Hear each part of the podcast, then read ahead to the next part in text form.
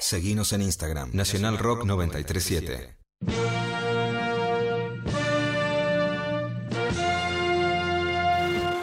La pelota no. La pelota no se mancha.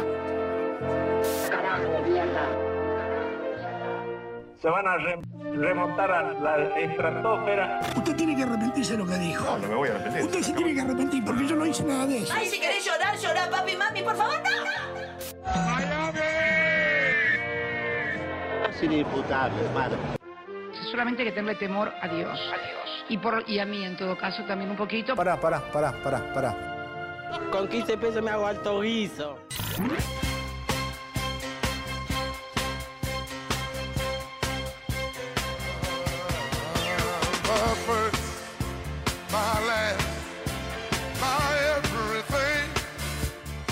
Buenas, buenas, buenas, buenas noches, buen arranque de semana, bienvenidos, bienvenidas una vez más a Maga, el espacio, el encuentro, el lugar donde pretendemos, al menos eh, intentamos, hacer a nuestra Argentina grande una vez más.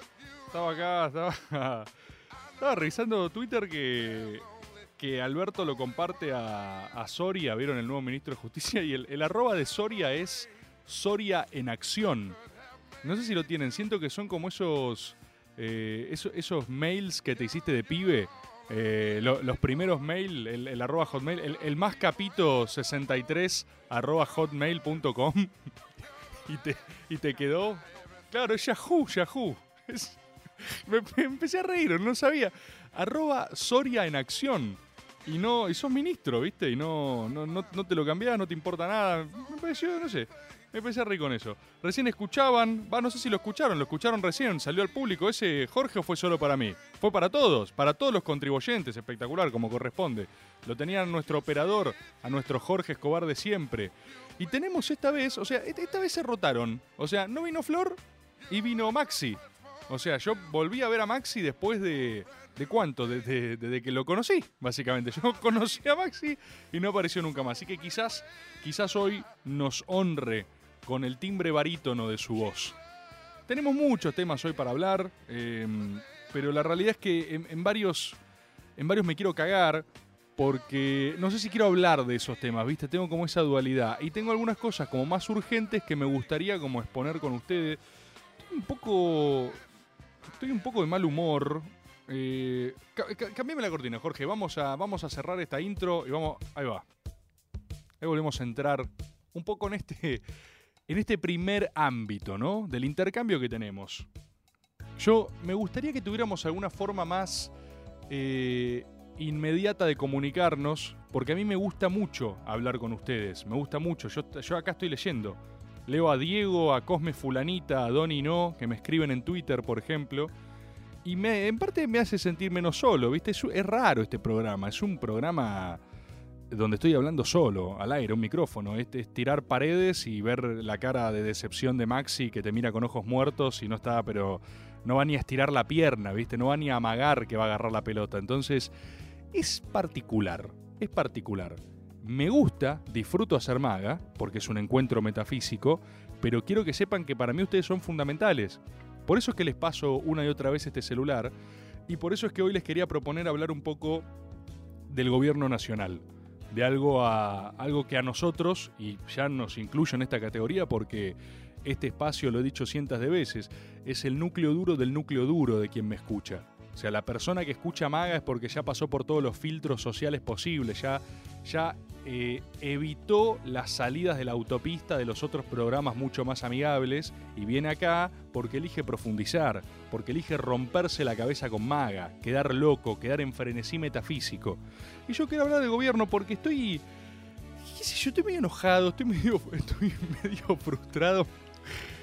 Me risa es como si tuviera categoría, Carmen. No, no la tengo. No tengo ningún tipo de categoría, no tengo ningún tipo de entidad. No soy quien para marcarle nada a nadie.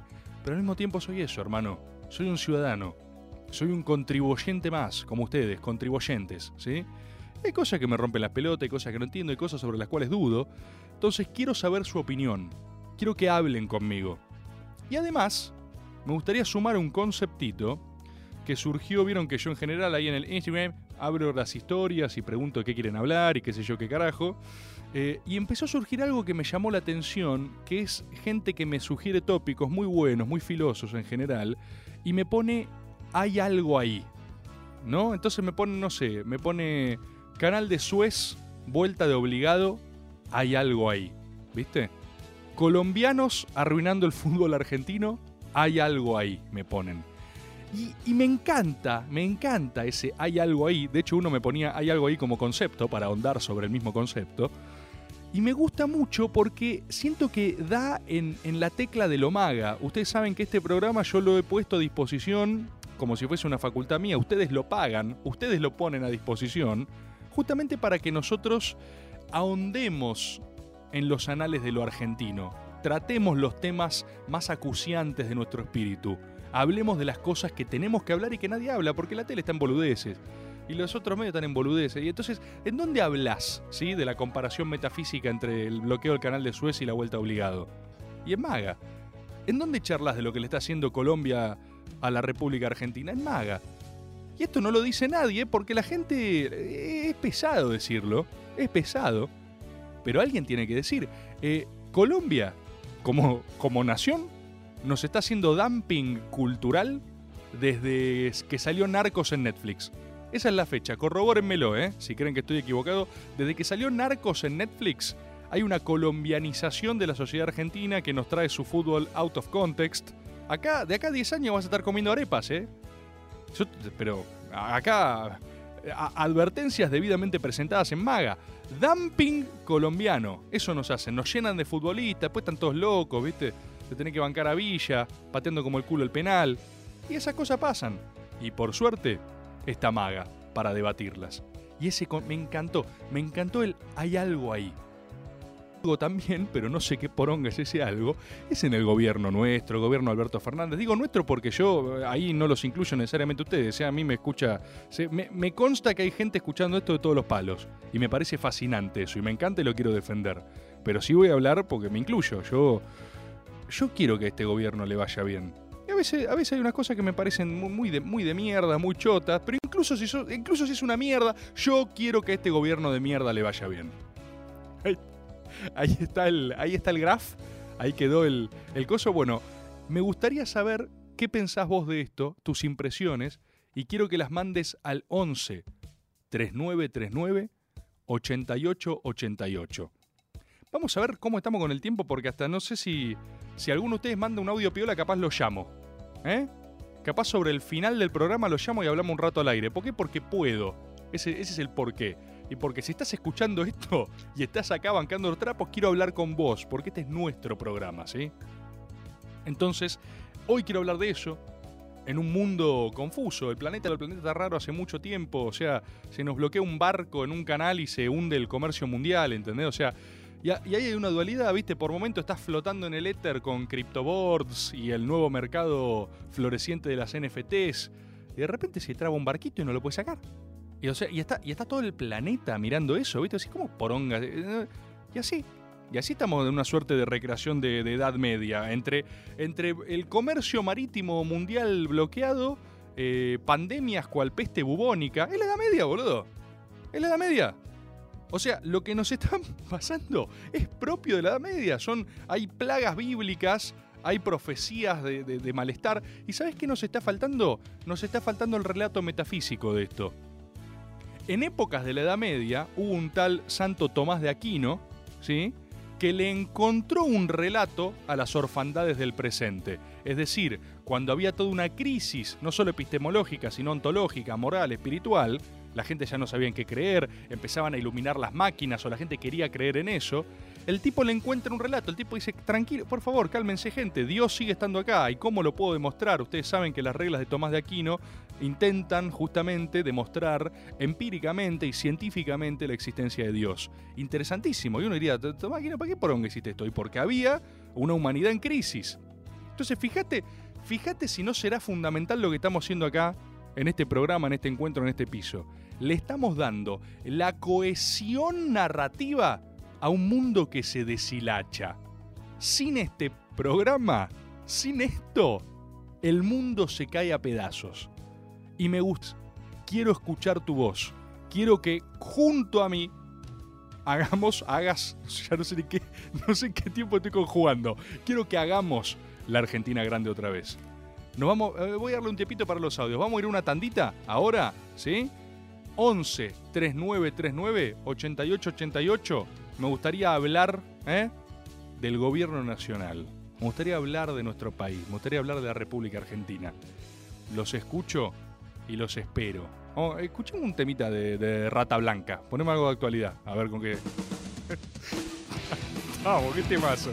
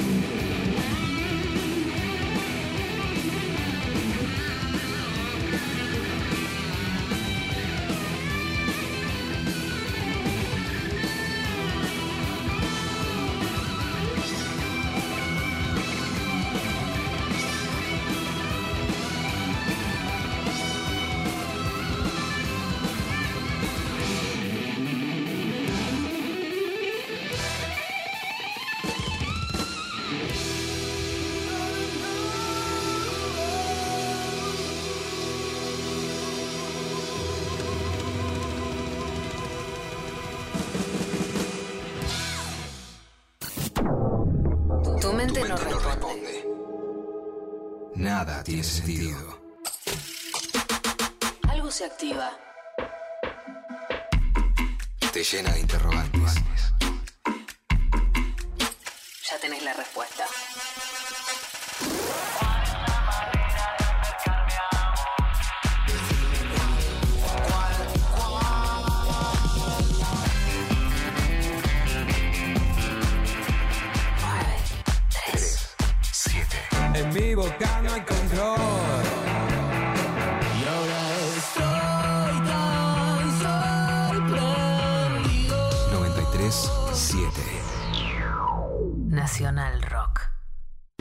Información, música y delirio.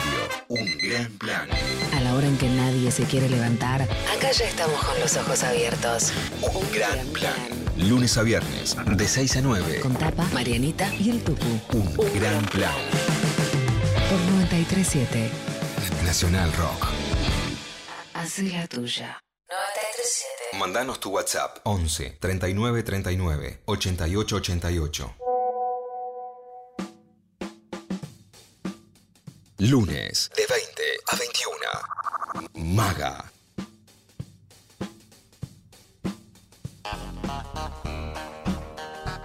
Buenas noches. Mis sensaciones sobre este gobierno, que también quiero que le vaya bien, es que el año pasado, en junio, julio, estábamos viendo algo de peronismo, albertismo mágico, y ese fue el pico del gobierno. Después de eso, solamente llanto y decepción, con algunos momentos buenos.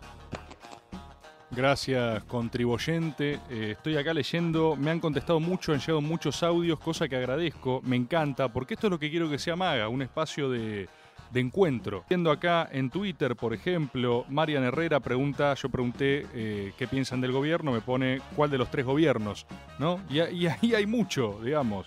Eh, no solo en eso, hay otro acá que dice, Tomás, Alberto Fernández es colombiano. Ahí él ligó conceptualmente lo que está pasando, está siguiendo la teoría, dice Luquita Rodríguez, está gobernando sin contexto, ¿no? Y después hay otro, acá un, un loco, el Arlequín. ¿El Arlequín sos?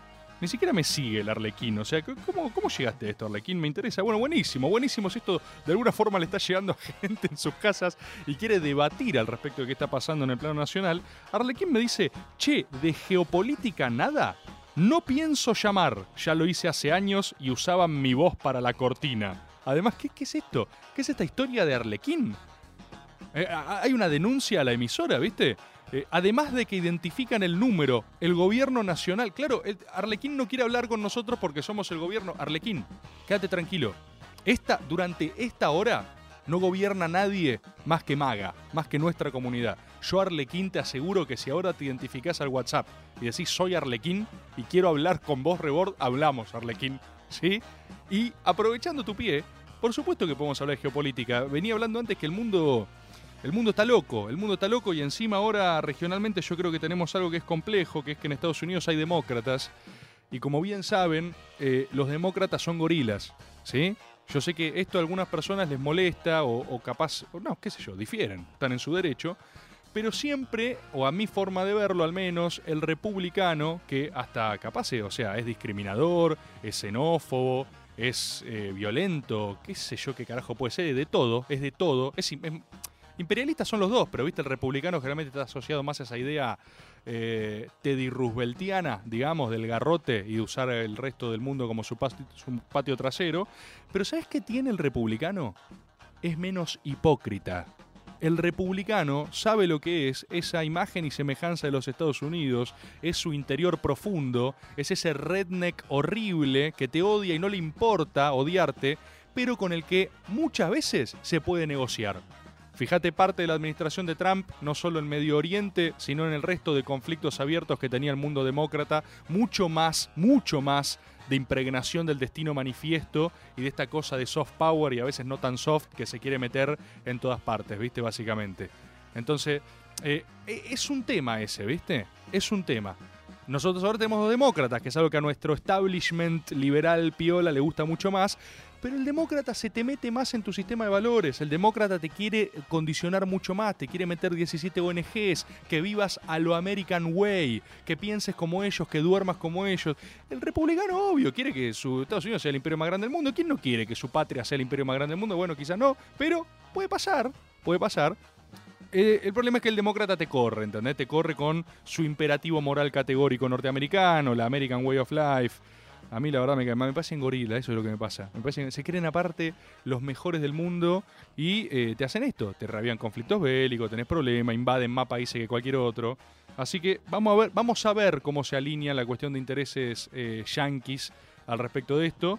Aparte, mientras tanto, están distraídos en su nueva Guerra Fría, que no sé si lo notaron, pero es eh, un medio de una guerra de jardín de infantes entre Biden y Putin, que le dijo el otro día, sos un asesino, y Putin le contestó, el que lo dice lo es. Es, el espejito rebotín de, de la más alta política internacional. Nosotros acá, en nuestra región, a ver, voy a decirlo en estos términos. Convive en mí una dualidad. Esto es lo que me pasa con nuestro gobierno, nuestro gobierno, porque acá lo decía también otro contribuyente que estaba leyendo su mensaje. Agarraba y decía, che, a mí me pasa que cuando bardean a Alberto me gana tatuarme la cara de Alberto en la frente. ¿Entendés? O sea, cuando nos bardean, cuando vienen por todos lados, por qué sé yo.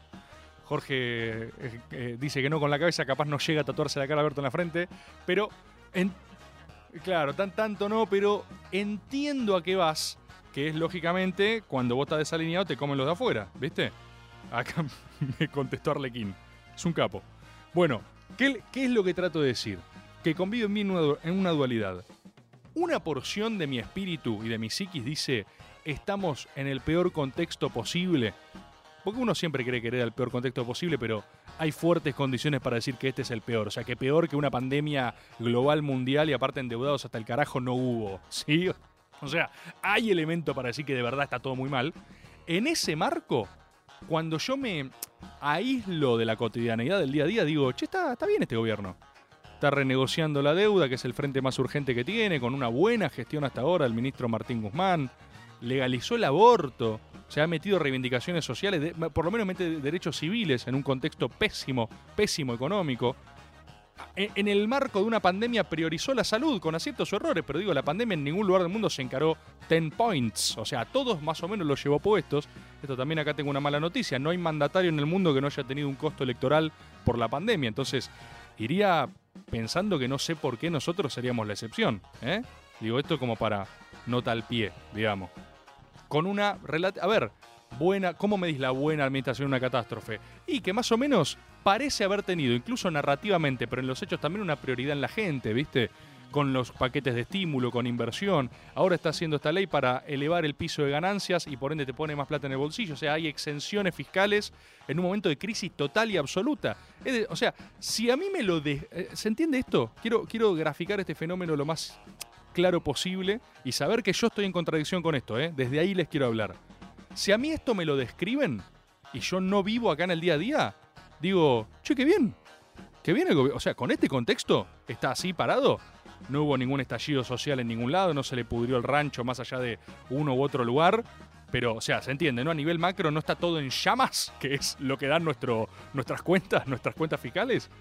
Bueno, al mismo tiempo que está en mí esa sensación, hay una en el día a día que me interesaría pensar producto de qué carajo es, pero se siente un desgaste, se siente un malestar, y muchas veces encarnada en la figura de Alberto, que la realidad es que, a ver, si es estético el problema, me quedo más tranquilo, porque a lo sumo es una molestia de más, será una ansiedad de los propios sobrepolitizados, nosotros los que estamos todo el día enchufados a la realidad política y quiere ver qué pasa, seremos nosotros que le exigen una cuestión hasta cosmética y es menos importante, o es algo, es un hastío generalizado que siente todo el mundo y ahí estás quizás fallando en algún tipo de eslabón de representatividad, porque hay que ver quién encarna ese hastío. Muchas veces, de hecho, lo encarna Cristina, puteando un poco más. Eh, que se entienda esto, no es, no es un elogio desmedido. Estoy diciendo que muchas veces Cristina, porque está en una posición aparte más simbólicamente hace las piñas de frente, tiene la capacidad de putear un poco desmarcada y en esa puteada a veces oxigena. ¿No les pasa que a veces escuchan a Cristina putear y, y hasta por empatía con la bronca decís, al fin, alguien que, alguien que canta la justa, ¿viste? Que dice lo mal que está todo. Entonces, ahí hay un par de fenómenos locos, pero, y ahora sí, si quieren, pasemos más a la figura de Alberto. Y esta sería mi duda. Si es algo sistémico que nos está trayendo problemas políticos macro y está todo de verdad muy mal, o si la cosa no está tan mal y uno tiene una ansiedad desmedida para con la figura del presidente, un tipo al que le tocó esto, que por momentos parece que ni siquiera lo eligió, y electoralmente no está, en un, no, está en un problema. La gente va a valorar más la tangibilidad real que una cuestión más estética, más cosmética. Igual, perdón, ¿eh? pareciera que, que fuesen solo problemas de forma los que tenemos cuando tenemos un problema garrafal en los aumentos de precios y eso muchas veces... va, ya está, ¿ves? Me contradije 42 veces. A ver, escuchemos qué dice la gente, un contribuyente, por favor. ¿Qué haces, Rebord? ¿Qué haces? Federico, de 3 de febrero. ¿Cómo está, Fede? Che, el gobierno tiene 1500 problemas, 4000 errores, pero hay que dejarse de hinchar las pelotas y bancarlo un poquito más públicamente. Si no, nos estamos con- contando las costillas entre nosotros todo el tiempo. Y no es que si a Alberto le va mal va a volver una versión mejorada de Cristina, sino que puede volver constantemente los hijos de puta que nos cagaron la vida cuatro años. Así que, muchachos, este año hay elecciones.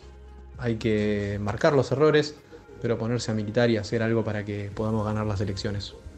Bueno, acá, bueno, acá el contribuyente Fede aporta un poco esta dualidad, esto mismo que yo les venía diciendo. Y acá permítanme, pero hay que hacer algunas estratificaciones.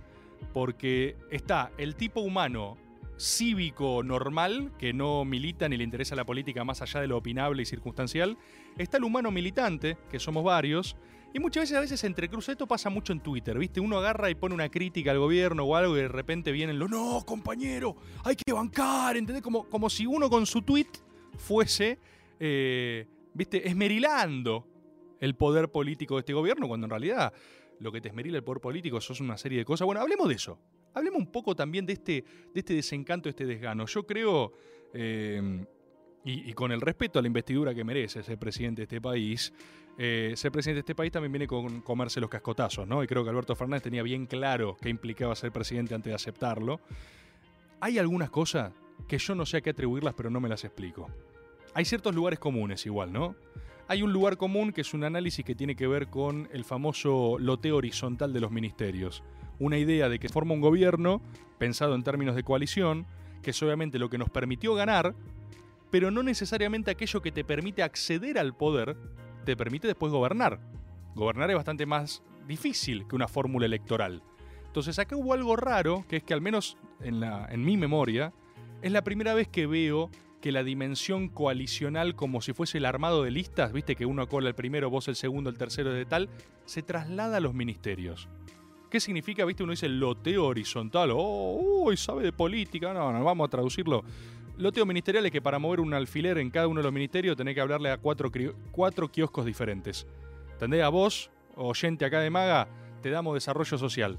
Entonces vos agarrás y decís, no, loco, bueno, pero quiero sacar un paquete de estímulo acá para quiero repartir esto. Ah, no, pero para hacer eso tenés que hablarlo con Pérsico.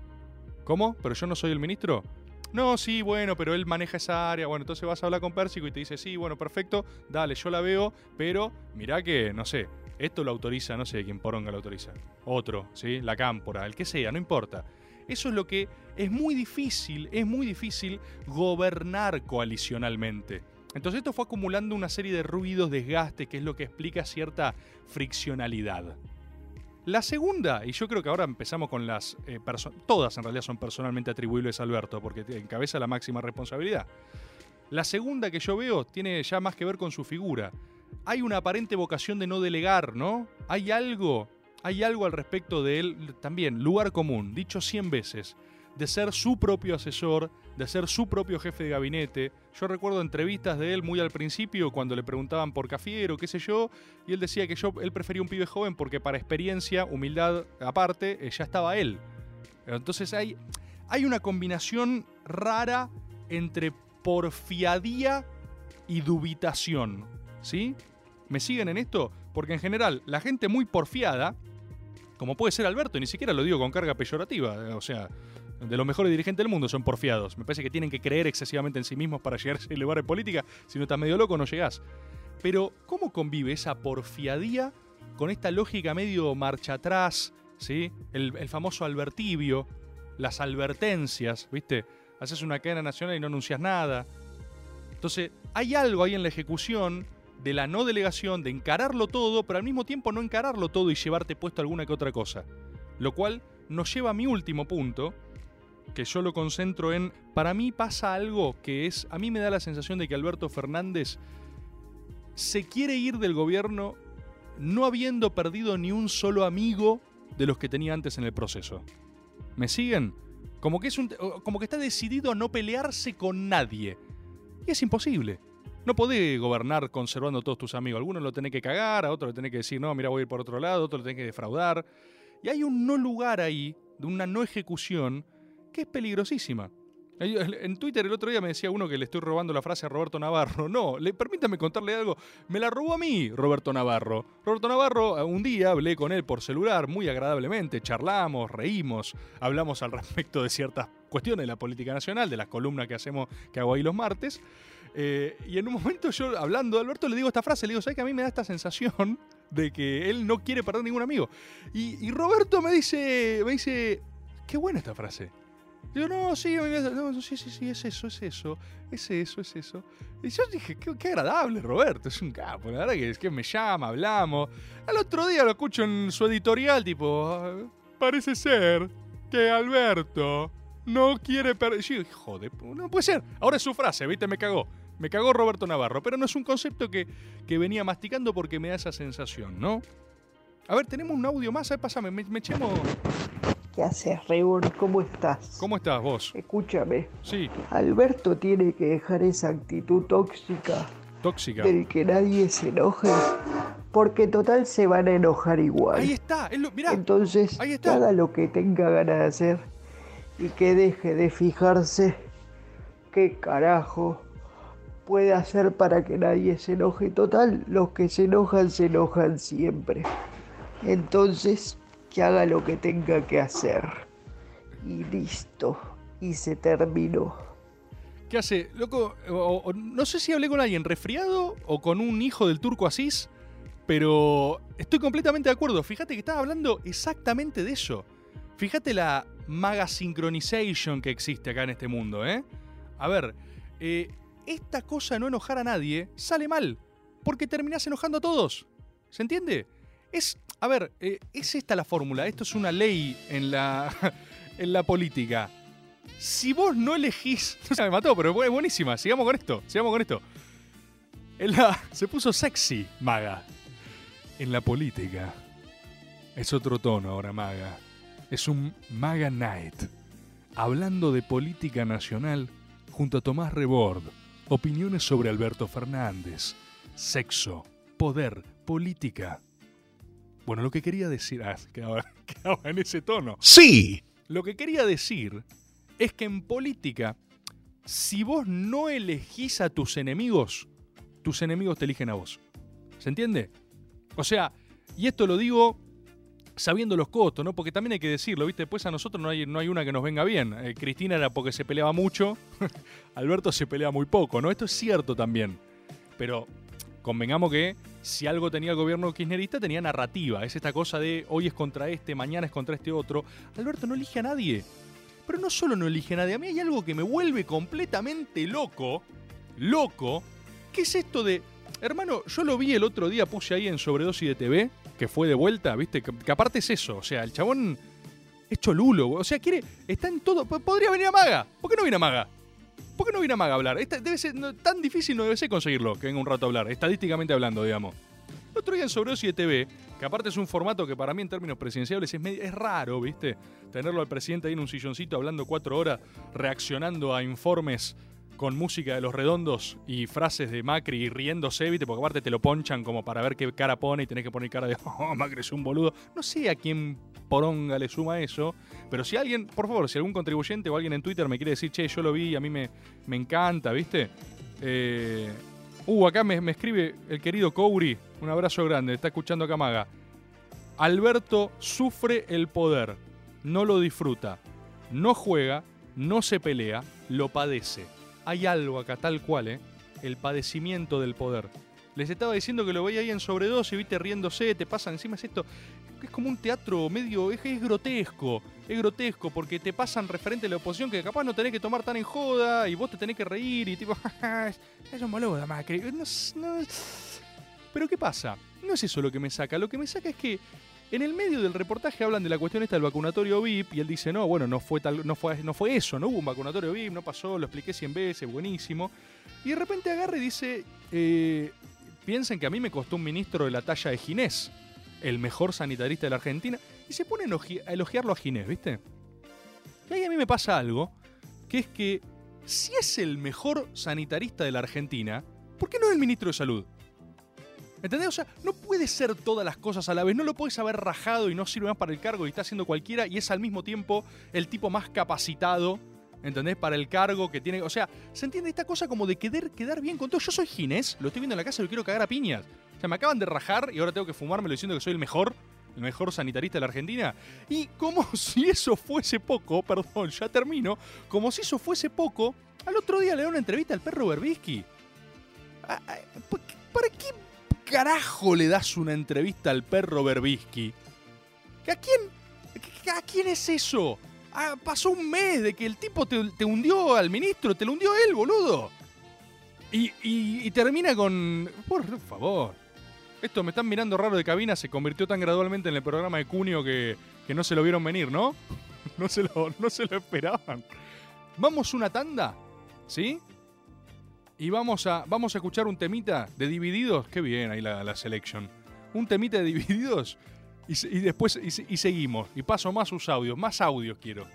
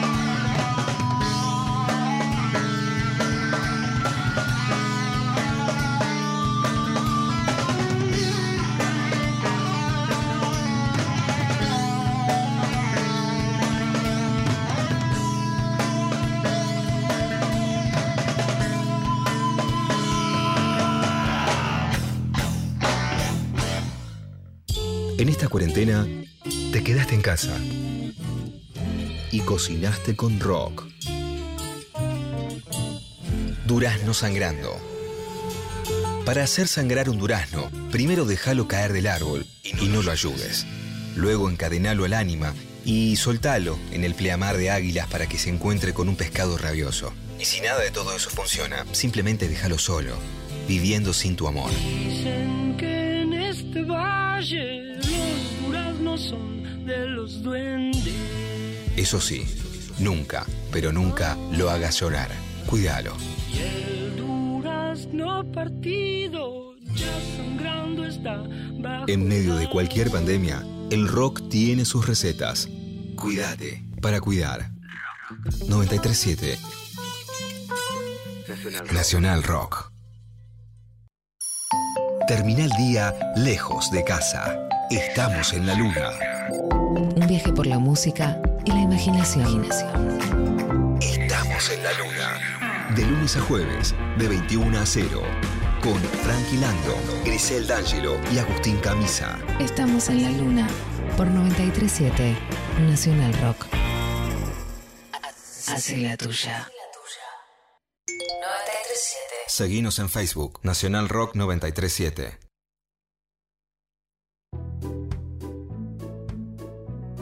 Estás escuchando Maga por Nacional Rock. A mí lo que me pasó con el gobierno fue que cuando arrancó te estaba enamoradísimo, mal, mal, mal, del profe Alberto, ¿viste? De la jugada maestra de Cristina. Después entró, eh, bueno, la, la cotidianidad, ¿viste? La rutina. Te entra el desgaste.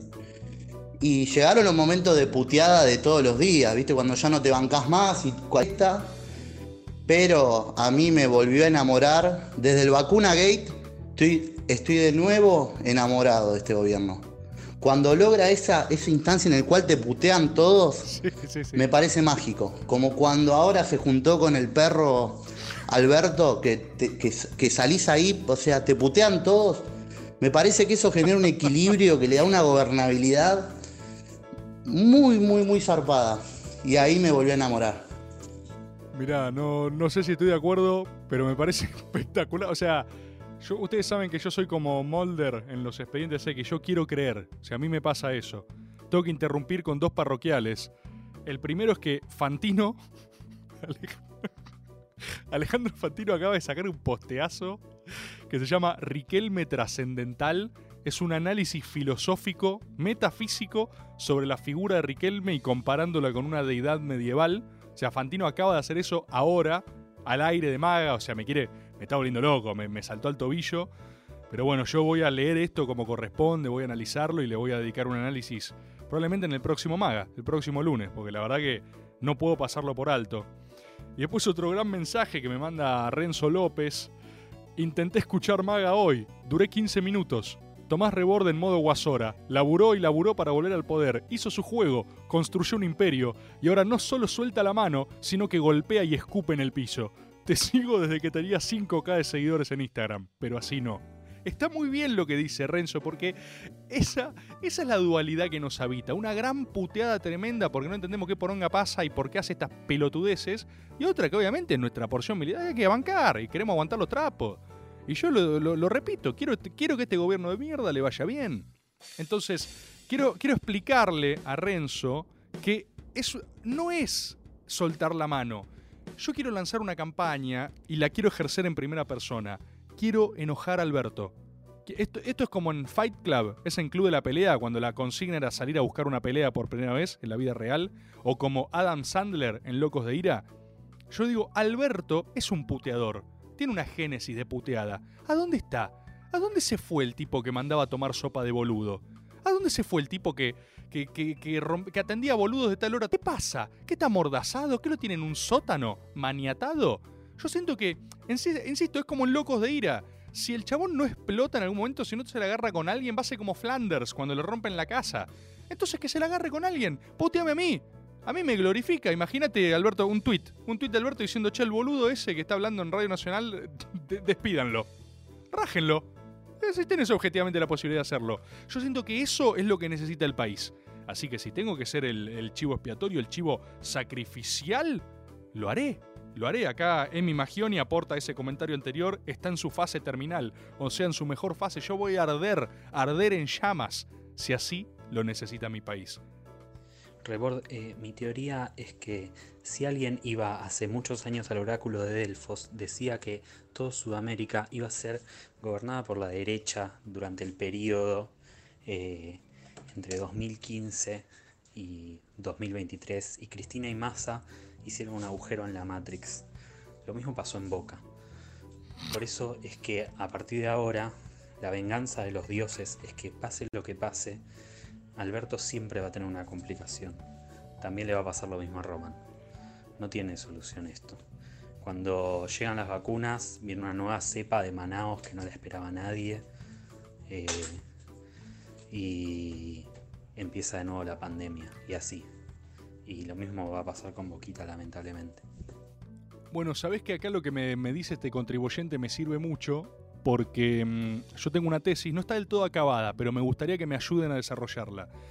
Ustedes saben que el espíritu de la Argentina es peronista y bostero, ¿sí? Es así, o sea, el spirit animal, el, el- el espíritu de la tierra de Scalabrini Ortiz, tiene un piluso de boca eh, y una remera de la JP, digamos. O no, no sé si de la JP, una remera con la cara de Perón, ponele. Eh, ¿Y por qué digo esto? Porque se acompañan en sus ciclos. Insisto, no está del todo desarrollada, pero capaz me pueden ayudar. Y Boca, las crisis nacionales eh, repercuten en cierta forma, hacen metástasis a veces en los distintos planteles bosteros y en sus dirigencias. Es algo que hemos visto mucho, ¿eh? Se las dejo así. Se las dejo así porque rápidamente quiero, quiero esbozar algo, unas líneas finales. Ya no puedo creer, no, no puede durar menos este programa.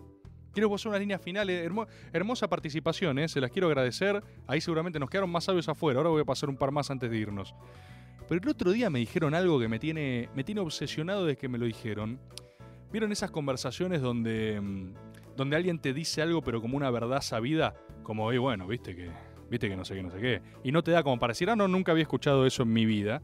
Bueno, el otro día una persona, una, una alta figura gubernamental, me dijo algo que no puedo corroborar bajo ningún punto de vista, pero que me encantaría como creer. Me gustó, me gustó la idea, que es, me dijo lo siguiente, lo formuló así.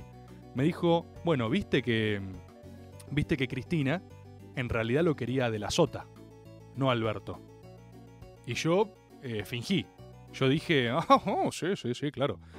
Pero fíjate, obviamente, ¿no? El querido de la Sota falleció, no tuvo la oportunidad, pero él venía desarrollando esta serie de acercamientos para un Frente Peronista Unido. Ahora, qué loco, ¿no? Esto lo digo sobre todo para la base, la, la célula cordobesa, que por algún motivo me sigue a todas partes. Si hay uno por ahí, por favor, escribamos. Pero imagínate lo que habría sido. Ahí sí no tendrías una, una anemia de poder, porque si alguien tenía una base propia era de la sota. Quizás ahí los cordobeses me puedan actualizar, la cosa no estaba así, el tipo estaba más flotante o ya lo había cagado el gringo, no sé, no sé tanto, no estoy tan metido. Pero me parece que un tipo como de la Sota, que siempre armó base propia, poder propio, y habría sido. Qué, qué universo, ¿no? Qué, qué, qué ucronía, qué universo fascinante si alguien reescribiera estos últimos años con de la Sota presidente, Cristina vice. Yo creo que i- internas tendrías capaz 100 más, o, menos internas, pero más poderosas, y probablemente hubieras tenido ejercicio de poder, un poder mágico y cordobés, ¿no? ¿Qué realidad alternativa? No sé, si- siento que es todo un género en sí mismo. Si nos ponemos a flashear en qué pasaría en la, en la República Argentina de la Sota, también, lo, guardo con, lo guardo con el de Fantino para la próxima. Recién estaba chusmeando el posteo de Fantino, no se puede creer, boludo. No se puede creer. Mándame alguna, a ver un contribuyente más Yo que creo dice. que medio polémico esto, ¿no? Pero este gobierno no es ni malo Cordobés, ni bueno. Cordobés, fíjate. Es el gobierno posible. Lo que daba en este tiempo y lugar es lo que hay. O sea, que no se me, me- me malinterprete, ¿no? Yo cago odiando los anuncios, los anuncios, me parece una cagada las citas de Alfonsín. Eh, sin embargo, no veo otra cosa. Yo veo, o sea, el arco narrativo, digamos, del gobierno me parece que es su punto más, más flaco, eh, pero al mismo tiempo veo que la oposición no logra construir un, uno real, uno, uno posta. O sea, no, no es la oposición de dos, no es el macrismo de 2015, que tenía con todos consignas vacías y qué sé yo, pero iba hacia un lugar. Ahora no.